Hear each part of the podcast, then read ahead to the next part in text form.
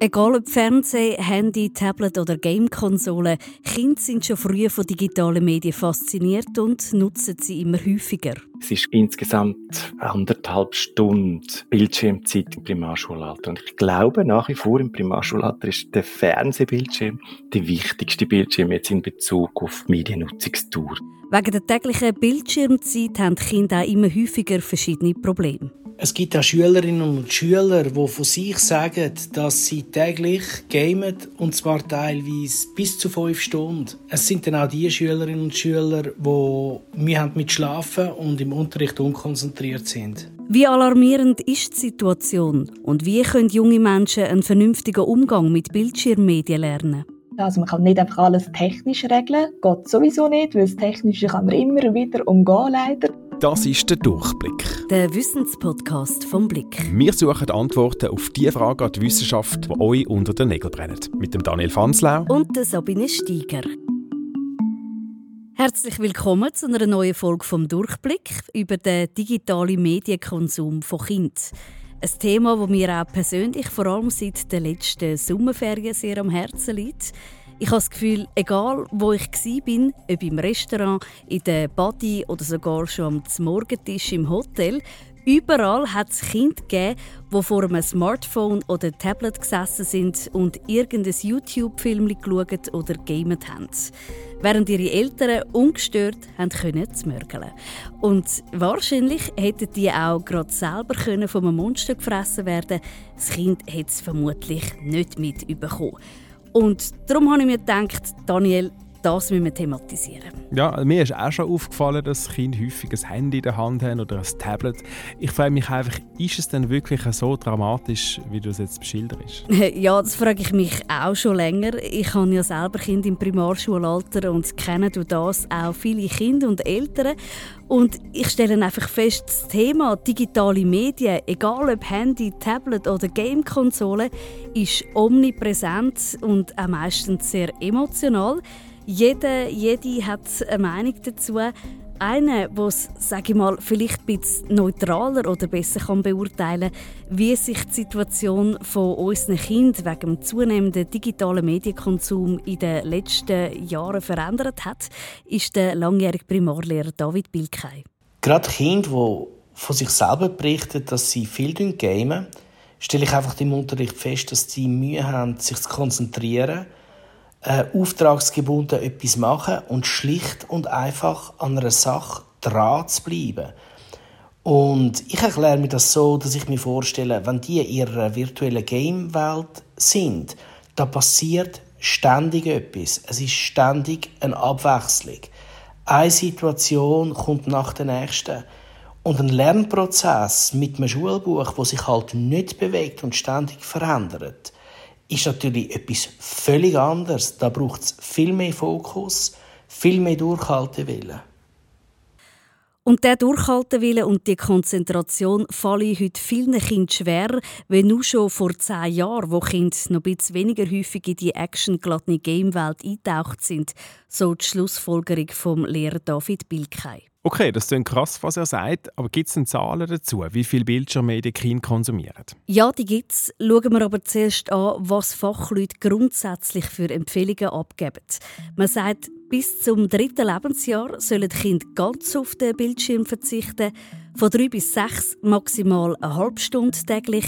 Kinder zwischen sechs und zehn höchstens 45 bis 60 Minuten pro Tag. Wie sieht es dann in der Realität aus?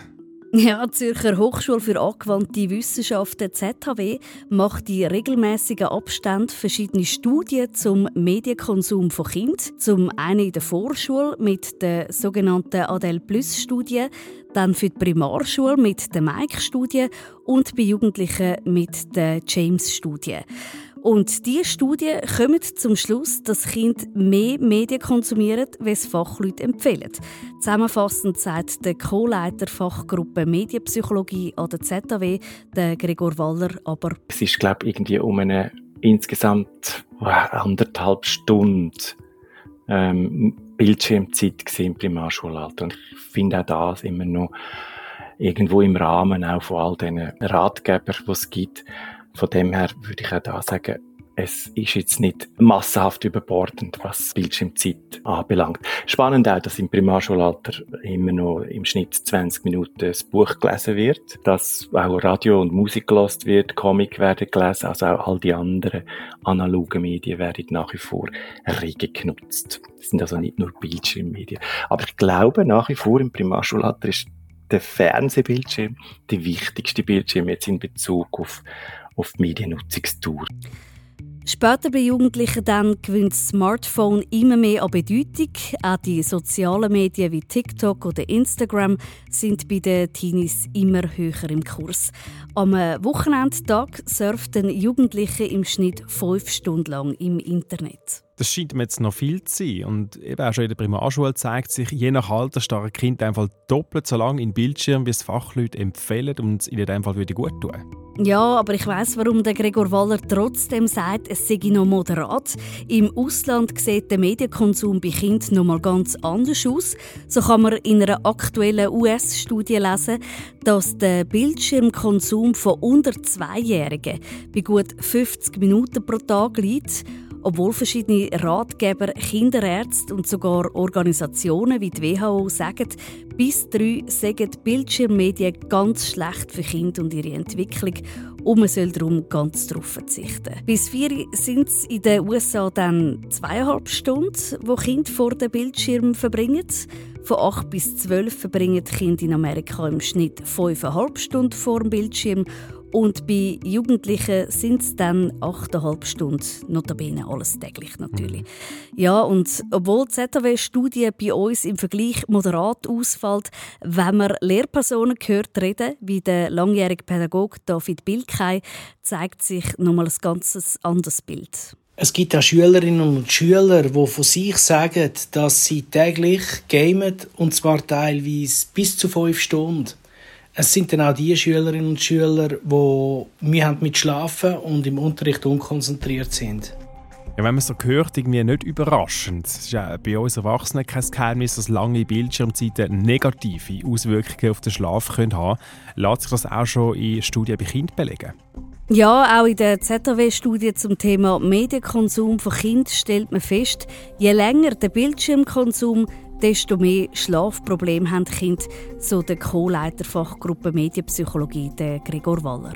Das hängt zum einen sicher damit zusammen äh, mit der Zeit der Mediennutzung. Also wenn Kinder am Abend vor allem zwischen sieben und neun, wenn sie langsam ins Bett gehen, intensiv den Bildschirmmedien nutzen, dann kann es sein, dass sie sowohl von den Inhalten aufgewühlt werden und nachher nicht schlafen können, oder aber auch die Problematik vom, vom blauen Bildschirmlicht, also vom Blauanteil vom Bildschirm, dass sie ähm, nachher dann schlechter einschlafen können. Also es gibt schon auch Befunde, wo man müsste noch genau hinschauen müsste. Ebenso übrigens mit Übergewicht. Also wir haben auch einen Zusammenhang gefunden mit dem Body Mass Index, mit dem BMI und ähm, Übergewicht. Je übergewichtiger Kinder sind in diesem Alter, desto höher ist ihre Bildschirmzeit. Noch einen Schritt weiter geht der bekannte deutsche Hirnforscher und Psychiater Manfred Spitzer. Der Professor von der Universität Ulm hat verschiedene Bücher geschrieben, wie zum Beispiel Die digitale Demenz. In der deutschen Talksendung Anne Will hat er schon 2016 vor einem zunehmenden Bildschirmkonsum von Kindern gewarnt. Kinder profitieren von digitalen Medien überhaupt nicht, was ihre Gehirnentwicklung anbelangt. Im Gegenteil, stört die Sprachentwicklung, stört die motorische Entwicklung, stört äh, Feinmotorik. Das ist, die, das ist die Grundlage von Denken. Also Kinder nehmen großen Schaden. Das ist ganz wichtig.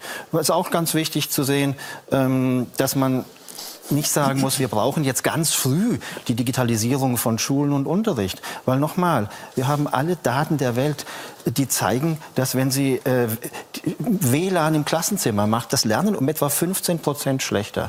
Googeln ist die schlechteste Art des Wissenserwerbs. Aber das liegt, Moment mal, das liegt daran, dass, Spitzer, ne, das liegt daran, dass wir keine Computer im Kopf haben. Weil Google gebe einem auf eine Frage einfach eine fertige Antwort. Wir sind gar nicht mehr gezwungen, selber nach einer Antwort zu suchen, so der Manfred Spitzer. Und durch das würden sich auch keine neuen Synapsen im Hirn mehr bilden. Also Sabine, jetzt muss ich doch mal schnell intervenieren. Wir verteufeln da die digitalen Medien ziemlich. Es mag ja sein, dass es einen negativen Einfluss hat, wenn ein Kind am Abend und zu lange am Computer sitzt, aber es gibt doch auch auf der anderen Seite recht gute Lern-Apps. Äh, und auch was Gamen anbelangt, gibt es ja genug Spiele, die kognitiv anspruchsvoll sind. Also so zurück in die Steinzeit, so wie das der Manfred Spitzer will, das ist doch absolut nicht realistisch. Ja, ich glaube, nur verteufeln, wenn es unsere gehörten Experten schon nicht. Der Manfred Spitzer beispielsweise will, glaube ich, einfach aufzeigen, dass es aus seiner Sicht der falsche Weg ist, um wir unsere Kinder zu früh und stark mit Bildschirmmedien konfrontieren. Auch die Wirtschaft wünscht sich ja, dass Schulen die Kinder auf die Digitalisierung besser vorbereiten und darum früher im Bereich digitale Medien unterrichtet werden also mit Programmieren etc. Das haltet der Manfred Spitzer für komplett falsch, weil es zu früh sei für ein Hirn, das noch nicht ausgebildet sei. Kinder und Jugendliche, die leiden unter der Digitalisierung unserer Welt. Und nochmal, die, die Störungen, die heißen Aufmerksamkeitsstörungen, die heißen Depression, die heißen Bluthochdruck, die heißen Diabetes, die heißen äh, Haltungsschäden von Schlafstörungen, Schulversagen, gar nicht zu reden. Er muss sich darum bis heute den Vorwurf gefallen lassen, er würde das Internet dämonisieren, auch wenn immer mehr Studien eine kritischere Haltung gegenüber dem frühen Medienkonsum von Kindern und Jugendlichen einnehmen. Laut dem Hirnforscher Manfred Spitzer verdichtet sich einfach die Indizien, das Hirn irreparable Schäden nimmt, wenn in jungen Jahren zu viele digitale Medien konsumiert werden. Und kann er das belegen? Ja, zu dem Schluss kommt auch eine Arbeitsgruppe an der Wilfrid Laurier University im kanadischen Waterloo vom letzten Jahr, also sehr eine aktuelle Studie. Exzessive Bildschirmarbeit während der Entwicklung vom Gehirn würde das Risiko von Alzheimer-Krankheiten und ähnlichen Demenzerkrankungen im Erwachsenenalter erhöhen, so die kanadischen Wissenschaftler.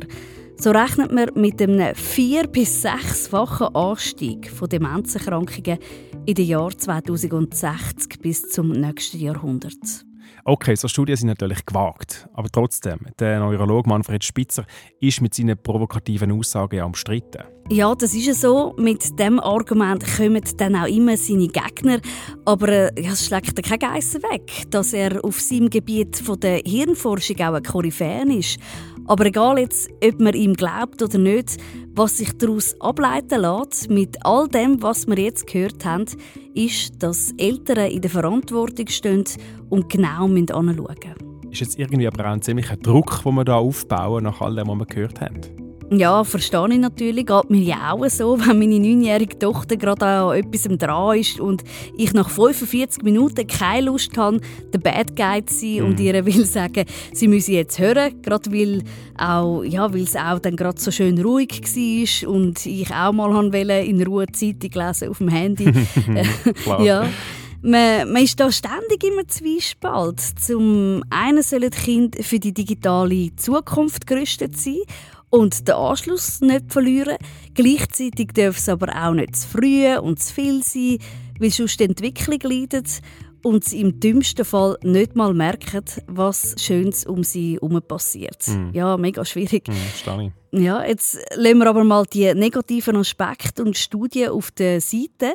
Pädagogen wie David Bilkei denken, es mache trotz allem durchaus Sinn, digitale Medien zu brauchen in der Schule oder zum Erledigen der Hausaufgaben. Man muss sich einfach bewusst sein, dass das Vor- und Nachteile mit sich bringt. Ein deutlicher Vorteil zum Beispiel ist sicher, dass man nur das Gerät braucht und sonst kann das Kind relativ selbstständig arbeiten, ähm, zu jeder Tageszeit. Ein großer Nachteil, wo man muss mehr ein Augenmerk drauf haben und somit mehr berücksichtigen ist, dass das Lernen an den digitalen Medien eher zu einem oberflächlichen Lernen führt. In der Praxis an der Schule sehe dann das folgendermaßen aus, wenn man beispielsweise mit Hilfe der Google-Suchmaschine im Internet eine Präsentation machen will. Das Kind macht irgendeinen Link auf, tut vielleicht nur mal prüfen, ob das ein gesponserter Beitrag ist oder ob die Quelle glaubwürdig ist oder nicht, sondern sucht einfach nach eigenen gutdünkenden Informationen, tut äh, Textstellen markieren, mit Drag and Drop in die Präsentation hineinziehen und weil sie mal eine Medienbildung hat und weiß wegen Plagiat und so weiter, äh, tut es vielleicht ein paar Wörter verändern, aber mehr oder weniger ist, sind dann Inhalte in dieser Präsentation, die nicht erarbeitet sind. So werden die Inhalte dann in diesen Präsentationen zusammengestellt und schlussendlich vorgeführt, wobei dann wesentlich die Kinder dann ablesen, was auf der, auf der Folie steht. Jetzt von außen betrachten kann man sagen, ja, das Resultat sieht ansprechend aus. All die relevanten Informationen sind dort. Aber wenn man dann ins Hirn vom Kind hineinschaut und sich fragt, ja, was ist denn tatsächlich, was weiß das Kind tatsächlich jetzt, dann ist es relativ wenig. Okay, das klingt jetzt ein bisschen ernüchternd. Ja, und er beobachtet die Entwicklung doch schon über einen längeren Zeitraum. Uns nimmt es natürlich Wunder, wie seht ihr das? Hinterlasst uns doch einen Kommentar, bewertet den Podcast oder noch besser, abonniert ihn auch gerade, damit ihr keine Folge mehr verpasst. In der ganzen schnelllebigen Welt der digitalen Medien gibt es da auch Ansätze, wie denn der richtige Umgang ist im Zusammenhang mit dem Medienkonsum von Kindern. Zum Glück gibt es da Menschen wie Charmila Ecker. Sie ist Medienpädagogin und Psychologin. Sie schafft für den Verein Ziestig.ch. Sie geht an Schulen unterrichten zum Thema digitale Medien. Sie gibt Elternübung und Familienberatungen zum Thema. Und all diese aufgezeigten Gefahren, die von digitalen Medien offenbar ausgehen, versucht sie zwar ernst zu nehmen, sie versucht aber auch zu differenzieren. Unser Hirn ist nicht gemacht für die digitale Welt. Unser Hirn hat sich in der ganzen Entwicklung, Evolution minimal verbessert zu der Schnelllebigkeit der Digitalisierung. Das ist immer noch sehr starr äh, die Form von unserem Hirn. Ganz leichte Anpassungen gibt es. Dementsprechend ist unser Hirn nicht gemacht für die schnellen Impuls, Bildwechsel und so weiter, das zu verarbeiten. Wir können es, ja, definitiv, aber es tut uns gar nicht so gut. Wir merken das dann eben im Alltag, so Charmila Ecker, also auch wir Erwachsenen, wenn wir längere Artikel lesen, dass die Aufmerksamkeit nicht so da ist oder wir uns nicht mehr so gut fokussieren können und an etwas dranbleiben. Das würde wir dann eben nur noch können, wenn wir mit Leidenschaft an etwas dran sind. Und wenn wir davon ausgehen, dass eben Depression, Bluthochdruck, Schlafstörungen und schulische Probleme, all das, was mit so einem Handy kann einhergehen, was der Herr Spitzer sagt, wenn man von dem ausgeht, muss man schon sagen, ja klar kann ich an grausamen Depressionen leiden und Schlafstörungen, wenn ich am Abend mit meinem Handy ins Bett gehe und Sachen anschaue, die mir einfach nicht gut tun. Das stimmt. Einen gesunden Umgang müssen wir aber lernen und der steht im Fokus. Also, wer einfach sagt, nein, mein Kind darf gar nicht und soll gar nichts, der, der gibt dem Kind nicht die Chance, gross zu werden dürfen in unserer Gesellschaft. Also, wir müssen unsere Kinder begleiten. Es muss nicht so extrem sein, dass ich sage, ja, mein Kind muss schon möglichst früh anfangen lernen, programmieren können und, und, und, weil das gehört heute dazu. Nein, es darf ganz wohl dosiert wenig sein und es darf es mit der Schulzeit lernen fokussiert, wie kann ich das Gerät als Arbeitsgerät einsetzen und nicht als Konsumgerät. Jetzt ist es aber so, dass viele Eltern selber gar nicht wissen, was für ihr Kind denn am besten ist im Umgang mit den digitalen Medien. Ja, da kommt mir gerade ein Gespräch in den Sinn, letzte im Bus, wo eine Mutter ihrem quengelnden Zweijährigen Smartphone in die Hand gedrückt hat, mhm. um es zu beruhigen. Und im gleichen Atemzug ihrer Kollegin nebendran gesagt hat, das Kind sei eben immer so quengelig und schlafe schlecht. Ja, also die Tatsache, dass der blaue Bildschirm schlecht für unseren Schlaf ist, ist glaube definitiv noch nicht bei allen angekommen. Mm, nein, äh, definitiv nicht. Und ja, trotzdem ist es noch beachtlich. Gemäss der ZHW-Studie hat unter den 6- bis 7-Jährigen jedes fünfte Kind ein eigenes Smartphone. Also wir reden da notabene von Erstklässlern. Und jedes zehnte Kind hat eine eigene Spielkonsole im Schlafzimmer. Also du sagst, jeder fünfte, sechs bis siebenjährige hat schon ein eigenes Handy. Ja, genau. Okay, ja, bleiben wir gerade noch schnell beim Handy. Wir haben ja gesagt, je nach Alter maximal etwa 45 Minuten am Tag ist ein guter Richtwert, was die Bildschirmzeit angeht. Und es braucht ja auch enge Begleitung von den Eltern. Ab welchem Alter ist es denn überhaupt sinnvoll, einem Kind ein eigenes Handy zu geben? Das ist ein riesiges Thema. Meine Tochter hat schon in der dritten Klasse nach einem eigenen Handy geschrien, mhm. weil alle anderen natürlich auch schon ein eigenes Handy haben in ihrer Klasse, hat sie gesagt. Der Gruppendruck ist da enorm. Viele Kinderärzte und Psychologen empfehlen aber, Pandoras Box so spät wie möglich aufzumachen, weil nachher können wir nicht mehr zurück. Und es gibt aber auch die, wie die Medienpädagogin Charmila Ecker, die sagt, spätestens Ende Primarschule sollte das Kind ein Handy haben und das aus der folgenden Überlegung. Es ist nicht schlecht, wenn das noch vor der Oberstufe der Fall ist. Es hat mehrere Gründe. Zum einen, ähm, in der Primarschule ist es so in einem Klassenverband und auf der Oberstufe hin teilt sich das wieder auf. Man kommt mit neuen Kindern in die Klasse ähm, wo unterschiedlich weit sind, unterschiedliche Nutzung schon vorher ihrer eigenen Klasse hatten. Und das Kind kommt so ein auf die Welt, weil es plötzlich ständig ein Handy hat und dann muss Snapchat, TikTok und, und, und, und, und alles können und auch haben. Dann ist das so ein eine Überforderung. Es hilft, wenn man so sagt, Ende fünfte oder irgendwann in der sechsten Klasse, je nachdem auch, wo das Kind steht, hey, schau, wir geben dir mal ein Handy, das ist dies, aber es ist in meiner äh, Verwahrung, also ich darf es jederzeit wieder zu mir zurücknehmen. Du kommst es nur zu bestimmten Zeiten über und du darfst mal diese App installieren. Wir machen die Anmeldung gemeinsam und dann wollte ich auch jederzeit wieder drauf schauen. Charmila Egger findet das ein guter Zeitpunkt, gerade weil es dann auch noch vor der Pubertät ist. Im Normalfall, wo man noch viele Möglichkeiten hat, das Kind zu begleiten, Regeln aufzustellen und auch durchzusetzen. Egal, wann der Zeitpunkt ist, der Umgang mit dem ersten Handy muss von den Eltern stark begleitet werden. Mit Regeln, mit Zeiteinschränkung, mit nur gewissen einzelnen Apps zugelassen, was man auch fragt, wenn sie eine neue App installieren dass es eben automatisch auch in, im Flugmodus oder ganz ausgeschaltet wird zu bestimmten Zeiten. All das ist ein wichtiger Prozess oder ein wichtiger Teil wo man technisch sehr viel darf und soll auch machen am Anfang.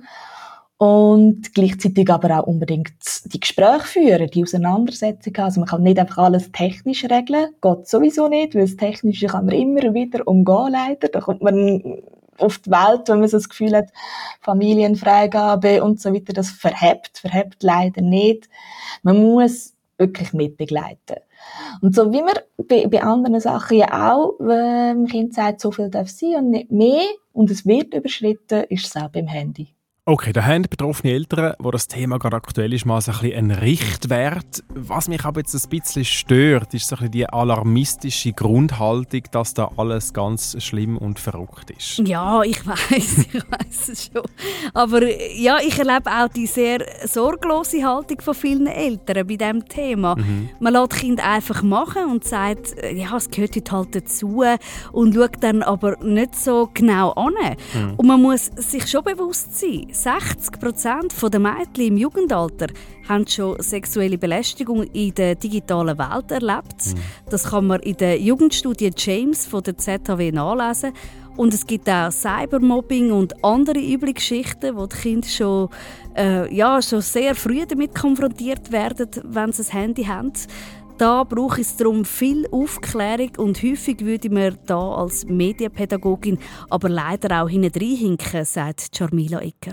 Also in diesen knapp zehn Jahren, die ich jetzt bei arbeite, habe ich auch gemerkt, Inhalte, die ich am Anfang noch in der Oberstufe erzählt habe, erzähle ich jetzt teilweise schon wirklich in der vierten Klasse. Also es ist wirklich so weit oben runtergerutscht.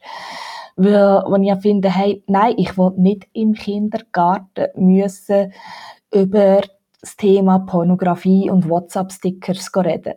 Dann ist, dann ist irgendetwas nicht mehr gut, wenn in dem Alter Kind schon mit so Inhalt konfrontiert wird. Und für mich ist eigentlich da die Grenze schon längstens erreicht, was ein Kind in der vierten Primarschule eben schon zugeschickt bekommt. Das ist, das kann so verstörend sein, es kann äh, verängstigen und gleichzeitig auch abstumpfen. Viele Kinder wissen dann nicht so recht, wie es das einordnen müssen. Darum ist das Gespräch mit dem Kind so wichtig und auch die Prävention an den Schulen und bei Eltern. Also ich sehe den Spagat zwischen dem, was dem Kind würde gut tun in der digitalen Welt und es gleich für die digitale Zukunft fit zu machen, damit es später auch den Anschluss nicht verliert oder Gefahr läuft, Opfer von sexueller Belästigung oder Mobbing zu werden und was da sonst noch alles äh, für Gefahren lauert im Netz. Der Spagat der ist nicht einfach. Nein, absolut nicht. Was sagen denn die Fachleute? Was ist eine gute Handyzeit für Kinder und Jugendliche? Ja, so wenig wie möglich, sagen die Fachleute. Eine generelle Antwort gibt es aber nicht, sagt Medienpädagogin Sharmila Ecker. Und zwar liegt das primär daran, dass man eben auch schafft mit dem Gerät. Eben, wenn man jetzt in, in der Stadt Zürich schaut, bei der fünften Klasse haben die ein Tablet.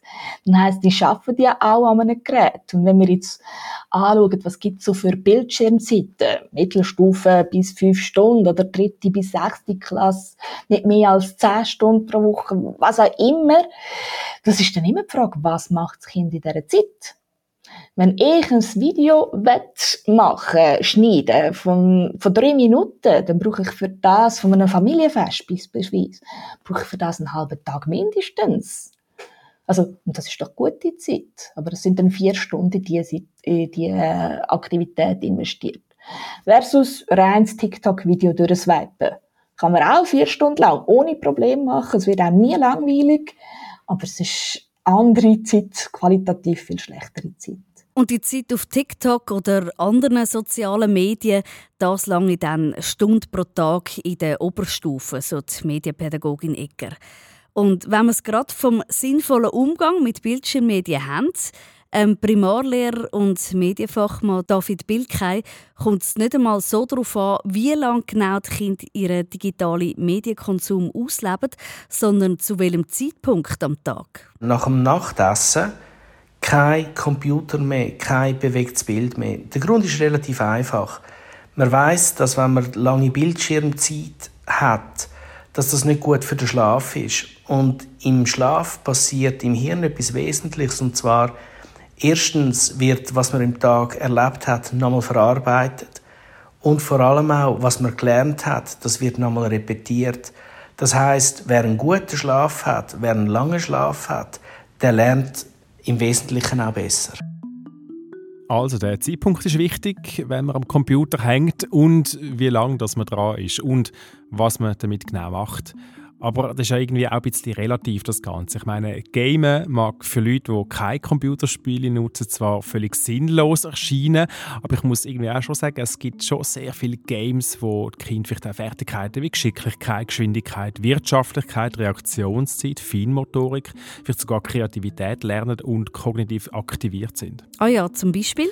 Also ich habe früher gerne so Strategiespiele gespielt, wie zum Beispiel Age of Empires oder SimCity, wo man eine Stadt muss aufbauen muss, die Wirtschaft Wirtschaft am Laufen behalten, handeln, vielleicht eine Verteidigung aufbauen und so weiter. Und ich glaube, äh, das hat mir schon so ein paar Sachen über Strategie, Ressourcenplanung, Weitsichtigkeit, Risikoabwägung und so weiter beigebracht. Vielleicht überschätze ich das Ganze jetzt auch ein bisschen. Hm, das klingt aber noch spannend hm. und klingt mal nach sinnvollerem Zeug, wie das, was ich gespielt habe. Ich habe auf der Nintendo Fernsehkonsole glaube ich nie etwas anderes gamet wie Super Mario, Aha. aber in dem bin ich im Fall mega gut gewesen, okay. in allen Welten, das würde ich also noch sagen. ja, aber klar, auch heute gibt es natürlich so sinnvolle Spiele wie wie deine Beispiele. Minecraft ist ja auch so ein Game, also quasi die digitale Weiterführung von Lego ist in der aktuellen ZAW Mike-Studie übrigens das beliebteste Game bei den Primarschülerinnen und Primarschülern. Mhm. Und ja, du hast recht, Gamen kann natürlich kognitiv auch sehr fordernd sein. Wir haben dazu übrigens auch mal eine Durchblickfolge gemacht vor drei Jahren, wo es darum gegangen ist, wie Videospiele auch im Job können helfen können, weil man trainiert, Entscheidungen zu treffen und Strategien festzulegen. Aber eben, wir reden da jetzt heute explizit von Kindern und Hirnis, die noch im Wachstum sind. Laut der ZAW-Studie gamen übrigens auch zwei Drittel der Primarschüler laut eigenen Angaben regelmäßig, vor allem Buben. Und eigentlich hat rein nach Studien die Nutzungsdauer vom Gamen nicht zugenommen. Viele Kinder machen einfach noch viel anderes zusätzlich in der digitalen Welt, was dann eben in der Gesamtmenge zu viel ist. Und trotzdem will der Gregor Waller, der den Medienkonsum von Kindern untersucht, die zunehmende Präsenz von digitalen Medien nicht verteufeln. Er ist der Meinung, die Chancen seien grösser als die Gefahren. Wenn die Gefahren grösser wären von diesen jetzt sagen wir, digitalen neuen Medien, die in den letzten zehn Jahren aufgekommen sind, dann würden wir sie nicht mehr nutzen. Etwas, was eher negativ, auf uns negative Effekte hat, tun wir automatisch weniger nutzen. Es hat für uns ganz viele positive Aspekte, da bin ich überzeugt, für uns alle. Es hat, wie alles im Leben, immer auch eine Kehrseite der Medaille. Es gibt auch negative Aspekte, aber mit denen müssen wir lernen umgehen und die positiven möglichst gewinnbringend für uns können einsetzen also ist ja längerfristig doch noch nicht Kopf am Malz verloren im Zusammenhang mit der digitalen Medien der Kinderwelt. Nein, es bietet sich viele Chancen, wenn man sie maß und sinnvoll anwendet. Äh, und so brauchen heisst eben auch, das Kind nicht einfach drei Stunden vor der Gamekonsole hocken und gut ist. Wechseln wir nochmal kurz das Thema. Hat aber auch mit dem sinnvollen Umgang zu tun. Ein grosses äh, Thema in diesem Zusammenhang ist aktuell ja gerade ChatGPT. Wie gehen die Schulen damit um, dass ihre Schützlinge sich bei Arbeiten und Vorträgen Hilfe von einer künstlichen Intelligenz holen? Ja, das ist eine grosse Herausforderung für die Schulen. Schulen stechen vor grossen Veränderungen und sind gefordert, sagt der ZWK-Studienleiter Gregor Waller. Rückgängig machen kann man es nicht mehr. Das ist nicht möglich. Also zurück in die Zeit vor diesen maschinellen, äh, von dem maschinellen, diesen Modellen, maschinellen Lernens, ChatGPT und wie sie alle heißen, können wir nicht. Also müssen wir versuchen, sie zu integrieren im Curriculum, jetzt sowohl in der Schule wie auch an der Hochschule, dass man halt ein neues Regelwerk macht, sagt, hey, ihr könnt es einsetzen, aber ihr müsst angeben, dass ihr es einsetzt. Ihr müsst eine Art, wie eine Art zitieren. Ähm, vielleicht muss man auch Prüfungsmodalitäten ändern, je nachdem, wenn man, dass man weniger schriftliche Arbeiten macht, wo man daheim machen kann und halt die Tools einsetzen und halt mehr Arbeiten vor Ort muss verfassen, ähm, vielleicht auch eher mündlich abfragen. Da wird unser ganze Bildungssystem wahrscheinlich vor eine rechte Herausforderung gesetzt. Aber ich denke, wir müssen die annehmen, weil es gibt ganz viele positive Aspekte auch dort wieder. Man kann, das, man kann die Tools als Sparringpartner benutzen. Man kann mal eine grobe Übersicht sich geben von einem Thema. ChatGPT selber sagt von sich auf diese Frage übrigens, dass er als kreativer Schreibpartner dienen kann, den Schülerinnen und Schülern bei der Entwicklung von Ideen und beim Verfassen von Texten unterstützen können. Ob das so ist und unsere Kinder durch die neuen Medien kreativer werden, das wird sich zeigen. Die Anwendung von ChatGPT und anderen solchen Chatbots hat ja erst gerade vor kurzem so richtig Fahrt aufgenommen. Ich würde sagen, wir machen an dieser Stelle mal einen Stopp. Mhm. Wir haben aber in unseren Shownotes einen Haufen nützliche Tipps mit Tipps für Eltern und andere erziehungsberechtigte Personen zusammengestellt. Auch Anlaufstellen, wo sie sich beraten lassen können. Machen wir zum Schluss noch einen kleinen Ausblick, Daniel. Um was geht es in der nächsten Durchblickfolge in zwei Wochen? Die Schweiz lockt da nicht nur kulturinteressierte, landschaftsliebende und uhrenpostende Touristen in unser Land. Nein, wir ziehen auch zahlreiche Leute aus Mafia-Clans an. Wir gehen darum der Frage nach in der nächsten Folge, warum sind wir in der Schweiz eine Hochburg vom organisierten Verbrechen? Bevor wir das nächste Mal in die Unterwelt abtauchen, sagen für heute Tschüss, Sabine Steiger und Daniel Fanslau.